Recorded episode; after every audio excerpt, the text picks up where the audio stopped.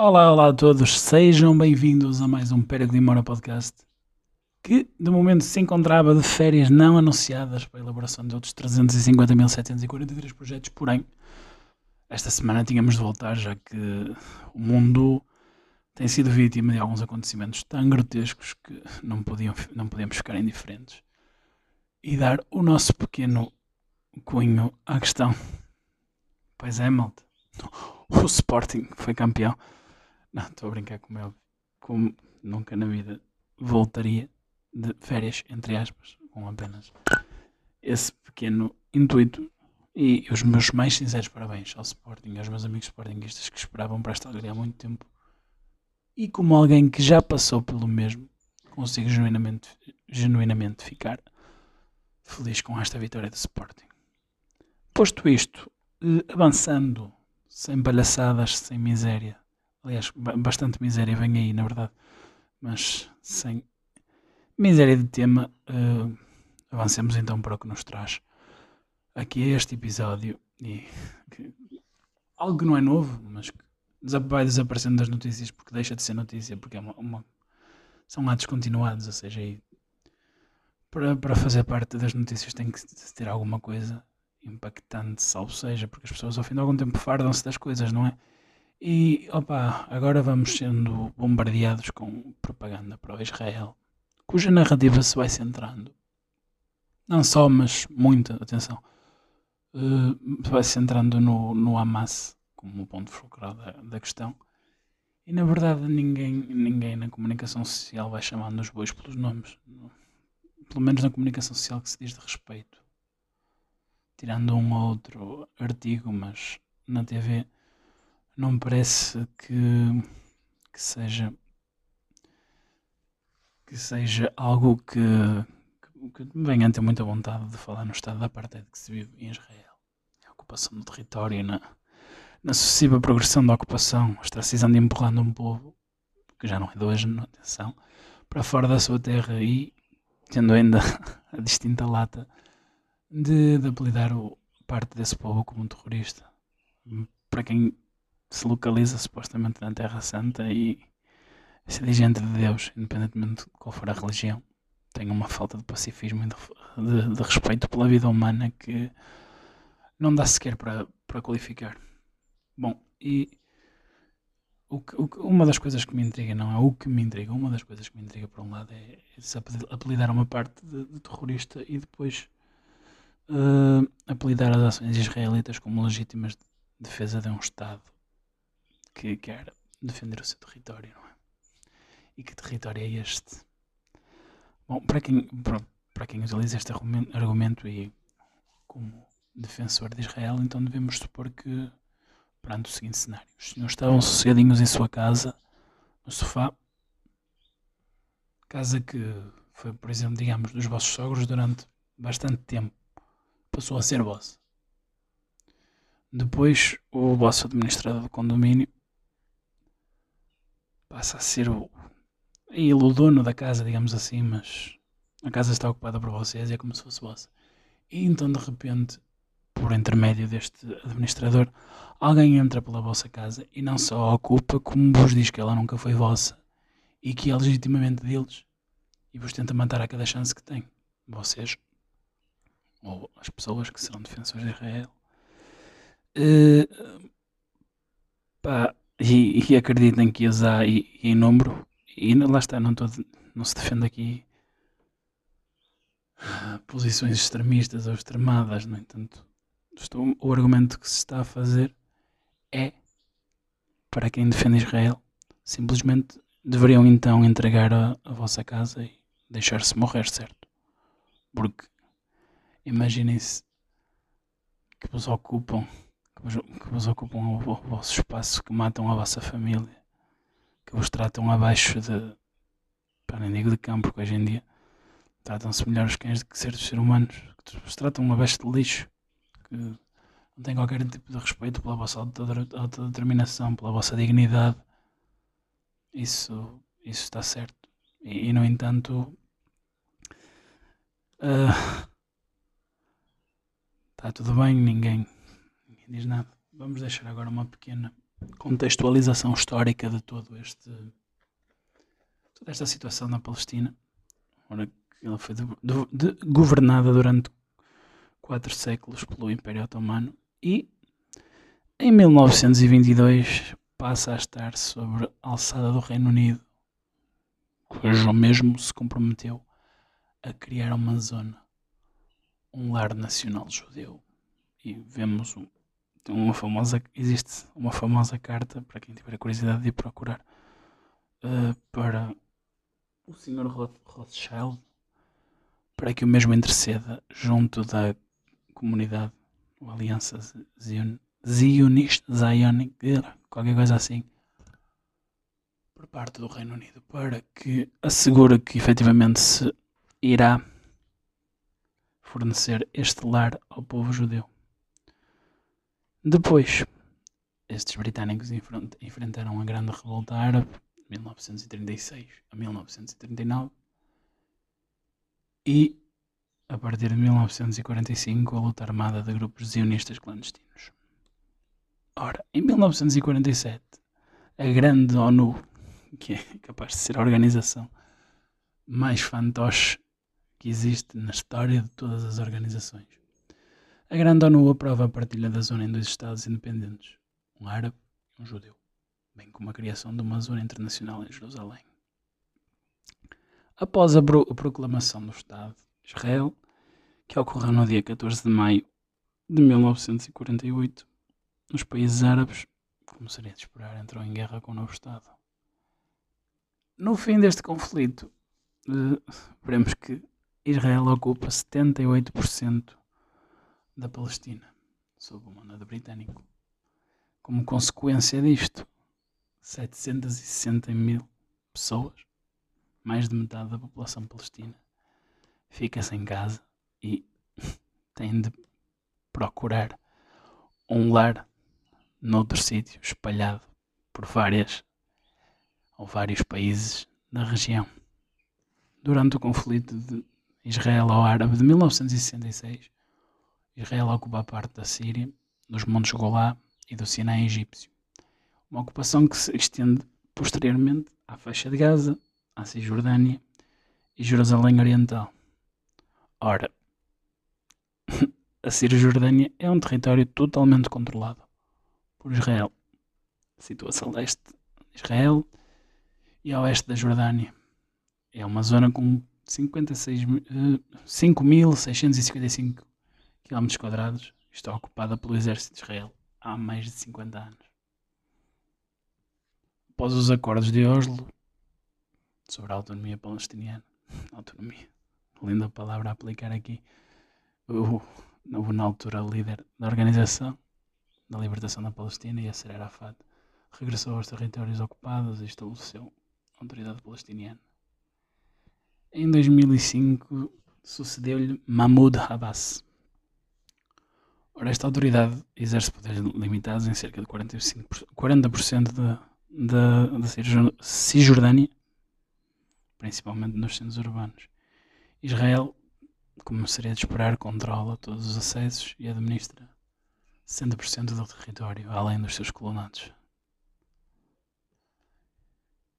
Assim, também, a Cisjordânia está, está encerrada a oeste pela separação que, que Israel começou a construir em 2002 para impedir os ataques palestinianos, dizem eles. É? é uma zona extremamente patrulhada pelo exército israelita, como seria de esperar. Vivem 475 mil israelitas na,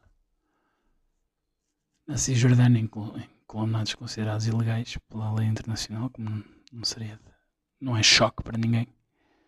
No entanto, ninguém faz nada na mesma. Isso não é choque, mas tranquilo, está-se bem, deixa lá estar e lá se entendem. E estes 475 mil israelitas vivem ao lado de 2,8 milhões de palestinianos. E agora vem uma coisa muito engraçada que é Jerusalém, que é o coração de toda esta todo este conflito, toda esta miséria que já, já se vive nos últimos 100 anos. Israel retirou à Jordânia o controle da parte oriental de Jerusalém em 1967 proclamou Em 1980, a cidade como capital eterna e indivisível. A comunidade internacional nunca reconheceu a anexação e os palestinianos bem Jerusalém Oriental como a capital do seu futuro Estado. Vão ter sorte, na verdade, não é? Coitados. No entanto, como já, já seria de esperar para, para a besta em, em caso, Donald Trump, magnífico Donald Trump, reconheceu Jerusalém como a capital de Israel. E como seria de, de esperar, os palestinianos terão ficado coléricos, não é? Mais uma das, das peripécias do, da laranja mecânica enquanto presidente da greatest nation of the world. Uh. Bom, agora, continuando esta pequena exposição. Situando-se na Jerusalém Oriental, a cidade velha abriga lugares sagrados para três religiões monoteístas. E aqui está a religião, a discórdia do mundo. E passando redundância, Deus me livre, como é que é possível? O facto de aqui amigos imaginários estarem no centro de tanta discórdia. Mas pronto, temos que respeitar porque ultrapassando essa questão é uma questão de, de humanidade muito mais importante do que a opinião que se tem sobre a religião. Bom, temos nesta, nesta cidade a esplanada das mesquitas, que é designada como um monte de templo pelos judeus. É o terceiro local sagrado. Hum, não. A esplanada das é o terceiro local sagrado do Islão. O monte de, o monte de templo pelos judeus, na verdade. Ao lado e abaixo está o muro, o muro das lamentações, exato. Este aqui é o local de oração mais sagrado do judaísmo. E a curta distância encontra-se ainda o Santo Sepulcro o mais importante santuário dos cristãos. Peço desculpa por um bocadinho por esta confusão nesta parte, é que eh, na minha pesquisa eu vou um bocadinho space out no que toca símbolos religiosos, porque é uma coisa que não me identifico muito. No entanto, deveria ter um bocadinho mais atenção, já que quero tocar no assunto, dever fazê-lo como deve ser. Bom, mais de 300 mil palestinianos considerados por Israel como residentes e não como cidadãos plenos. Ora bem, onde é que isto nos leva? Isto leva-nos tipo ao tempo da, da Grécia Antiga com quem era cidadão e quem era escravo, não é? Não são cidadãos plenos, não, são, são residentes, moram aqui, tranquilo. Vivem em Jerusalém Oriental, assim como 200 e, 210 mil colonos israelitas, cuja presença é, uma vez mais, ilegal à luz do direito internacional. No entanto, uma vez mais, se frisa, ninguém faz nada tranquilo, deixa estar, eles lá se entendem. Opa, se é bonito ver crianças morrer, não é, mas problema deles, não é? Sacudir a água do capote, deixa estar, eles que se entendam e pronto. Agora, olhando em específico ao, ao caso da faixa de Gaza, que é denominada uma prisão de céu aberto para cerca de 2 milhões de pessoas. Vejamos então as suas considerações geográficas, limitada a norte e a leste território israelita e a oeste pelo mar Mediterrâneo, a sul pelo Egito. É um território exíguo com 362 km quadrados. Vivem aqui amontoados 2 milhões de palestinianos. E, na perspectiva dos mesmos, isso será muito difícil de negar por quem não for eh, defensor da miséria propagada pelos israelitas que se trata, na verdade, de uma prisão a céu aberto.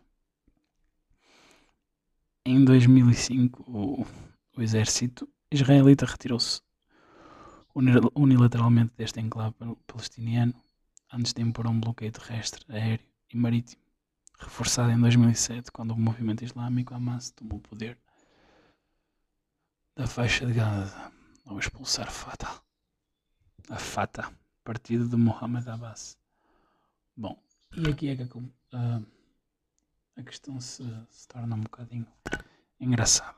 Reparem que o islamismo vem sempre associado à figura moderna construída do terrorismo. O que, não, aliás, está documentalmente provado que existem efetivamente radicais islâmicos No entanto, a forma como nos é colocada a questão é quase como uma padronização do povo islâmico como terrorista. O que não só é errado, como causa e ajuda a que este tipo de, de situação se vá mantendo. Ninguém quer saber, não é? Então são lá os, os terroristas que estão ali, ali a mandar bombas e ninguém pensa nos milhares, milhões de inocentes que morrem. As crianças, idosos, homens, mulheres, cães, gatos, periquitos, tartarugas, tudo, que vão morrendo todos os dias neste conflito. Bom, desde então, 2007, o Hamas e Israel estiveram envolvidos em, em três guerras: 2008, 2012 e 2014. Pá, e, e, eu aqui custa-me. Custa-me. Se, se, se, o foco for apenas a, a luta pelo território, custa-me ver isto como um, movimento terrorista. No entanto, depois tem que se ter em conta todo o tipo de ligações que, que existem daí, não é? Ou então simplesmente ver só estes como terroristas e os outros como supostos defensores da paz e a manutenção e, e prosperidade no seu território, porque se uns são terroristas, os outros são terroristas e meio, não é? E nem sempre se passa esse tipo de imagem. É os terroristas contra Israel. Israel é o quê? Pois. Bom. O território, este território tem uma, uma taxa de desemprego próxima de 50%, segundo o Banco Mundial. Mais de dois terços de, dos habitantes dependem de ajuda humanitária e metade vive abaixo do limiar da pobreza que dizer sobre isto também, não é? Não, não se diz nada, tranquilo. Eles vivem assim porque querem, senão, não acham. E atenção, quero deixar bem claro que nada nesta exposição pretende ter uma conotação antissemita de todo. Todos os povos, devem, os povos devem ser respeitados e é exatamente por isso que esta exposição está a ser feita, porque todos os povos devem ser respeitados, sem exceção, independentemente do povo que esteja a cometer o desrespeito eh, porque o, respeito pelos direitos humanos é importante, é fundamental, é importante, é fundamental, é a base de tudo, tudo, tudo o que existe pelo bem neste mundo. E, e é importante que se passe a mensagem do, do cancro que, que Israel é e está a ser para este mundo e que não haja qualquer dúvida, porque a história demonstra mesmo isso, que, que estamos perante a instrumentalização do antissemitismo para defesa do, do apartheid e do genocídio de um povo.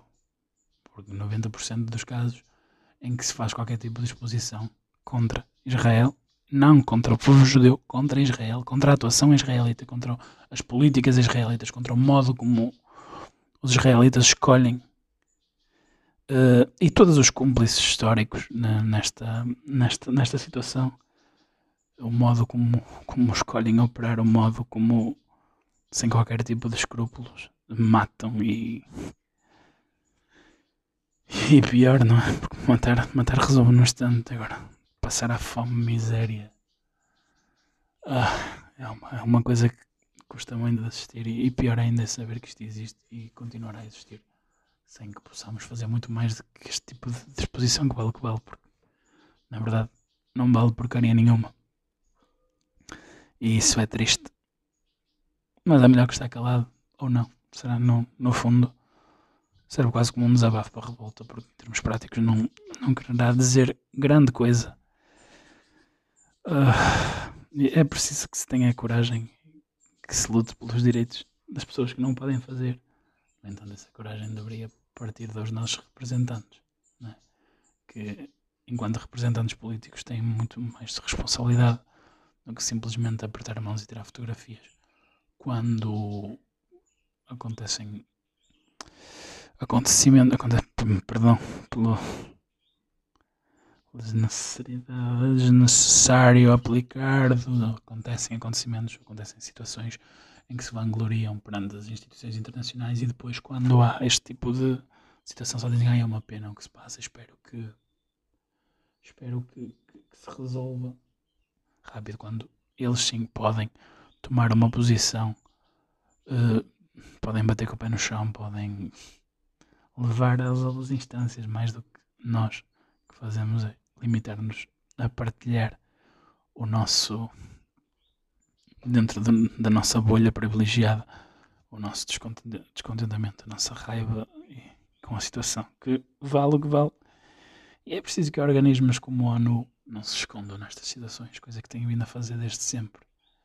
Porque, porque, porque os Estados Unidos têm relações muito estreitas com Israel e estão no Conselho Permanente e lá está, e já se sabe que quem está ali, que aqueles cinco países que ali estão, eh, mandam no, no, no que a ONU pode fazer e, no, e, cortam, e cortam as pernas a isto, por isso não, não se vai ver com certeza como se viu uma revista com o Ciego, com o Terres com água pelas calcanhares, não se vai ver uma com o Ciego Terres com os meninos palestinianos trucidados pelos morteiros israelitas atrás, não é? Porque fica mal e vai contra os interesses de, da ONU, dos Estados Unidos. Da ONU não, a ONU supostamente terá nos seus estatutos o respeito, como base o respeito pela Carta Internacional dos Direitos Humanos, que é capaz de ser a maior fachada que eu já vi.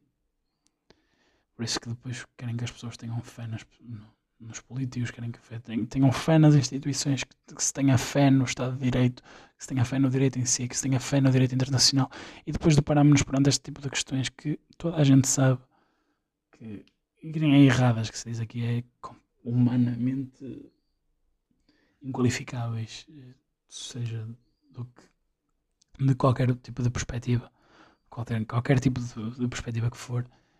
E, e, como, é que se, como é que as pessoas podem ter fé se, se se existe se é exatamente este tipo de, de, resposta, que é a ausência de qualquer tipo de resposta que não seja o clássico clichê do esperemos que fique tudo bem.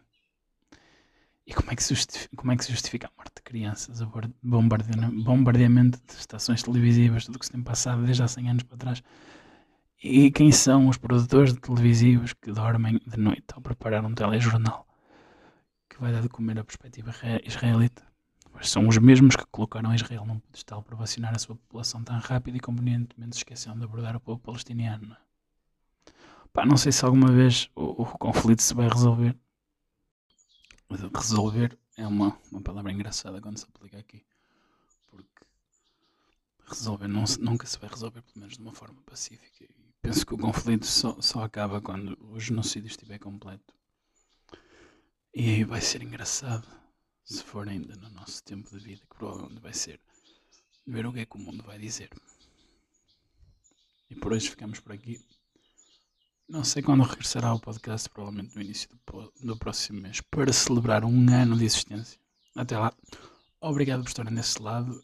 Fiquem seguros, mantenham-se atentos e tenham cuidado com o Nars Barkley. Porque ele anda aí, gente.